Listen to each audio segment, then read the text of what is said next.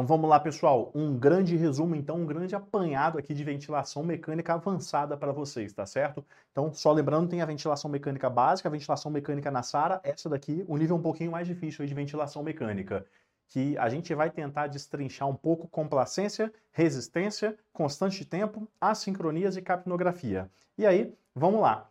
O que é a resistência das vias aéreas? Nada mais é do que a pressão resistiva dividido pelo fluxo.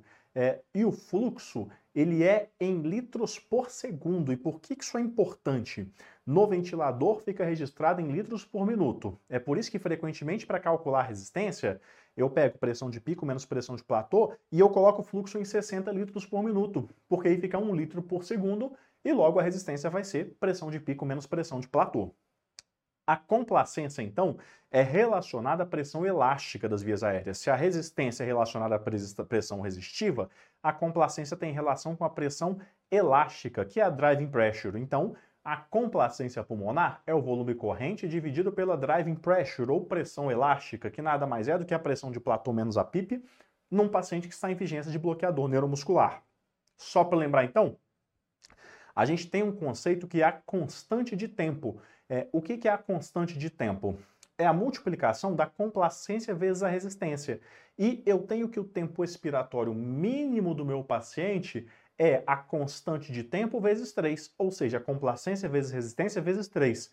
Isso é dado em milissegundos. Então, por exemplo, se eu tenho 50 de complacência, 20 de resistência, eu vou ter 1000 milissegundos de constante de tempo. O tempo expiratório mínimo vai ser 1000 vezes 3, que é igual a 3 milissegundos, ou seja, 3000 milissegundos, que é igual a 3 segundos.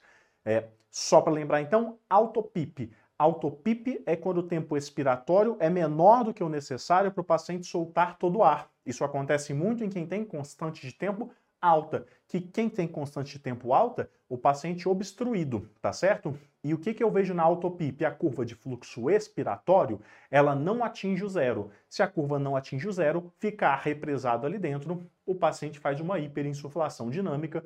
Então, para esse paciente, eu tenho que aumentar o tempo expiratório. E aí vamos falar das assincronias aqui agora. Então, a gente tem assincronias resumidamente de três tipos: assincronias de fluxo, de disparo e de ciclagem. Vamos começar pelas de fluxo, que tem duas, o fluxo insuficiente e o fluxo excessivo.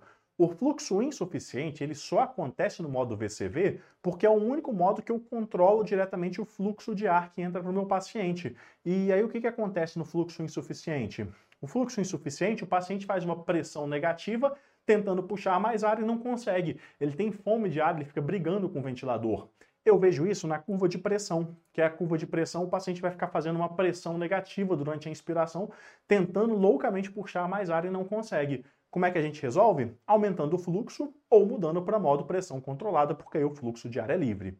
O fluxo excessivo, ele é marcado por um entalhe logo no começo da inspiração, que nada mais é do que a gente chama de overshoot de entrada, tá certo? Então, são essas duas assincronias de fluxo. De ciclagem, a gente também tem só duas. É a ciclagem precoce ou a ciclagem tardia. Na ciclagem precoce, o que a gente vê é um paciente que queria continuar respirando, mas o ventilador vai e cicla. E aí, o que, que a gente vê? Na fase expiratória da curva de fluxo, a gente vê um entalhe, porque o paciente queria continuar puxando ar, mas ele não consegue. E na ciclagem tardia, o fenômeno é o oposto. O paciente já queria soltar o ar e não está conseguindo. O que, que a gente vê? Um overshoot de saída. Então, um entalhe no final da fase inspiratória, que é o quê? O paciente fazendo uma pressão positiva para soltar o ar e não consegue.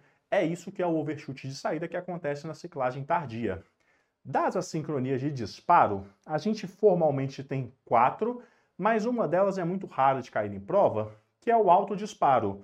É, então a gente vai falar especialmente de três aqui, que são as três que mais caem, que são disparo ineficaz, duplo disparo e disparo reverso. O disparo ineficaz é o que o nome fala. O paciente tenta disparar e não consegue. E por que, que isso acontece? Às vezes é porque a sensibilidade do ventilador não está sendo suficiente para detectar esse esforço. Então, eu preciso diminuir a sensibilidade do ventilador para detectar o esforço do paciente. O duplo disparo e o disparo reverso são bem parecidos. A diferença é que no duplo disparo, quem dispara o primeiro ciclo é o paciente. Ele dispara um ciclo, o ventilador ia ciclar, ele dispara de novo, porque ele quer continuar respirando. E o disparo reverso, qual que é a diferença?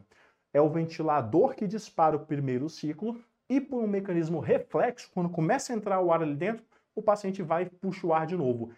Problema tanto do duplo disparo quanto do disparo reverso é o empilhamento de volumes, porque se ele dispara duas vezes, o volume entra duas vezes e, consequentemente, a gente vai estar fazendo uma, uma ventilação mecânica lesiva para o paciente.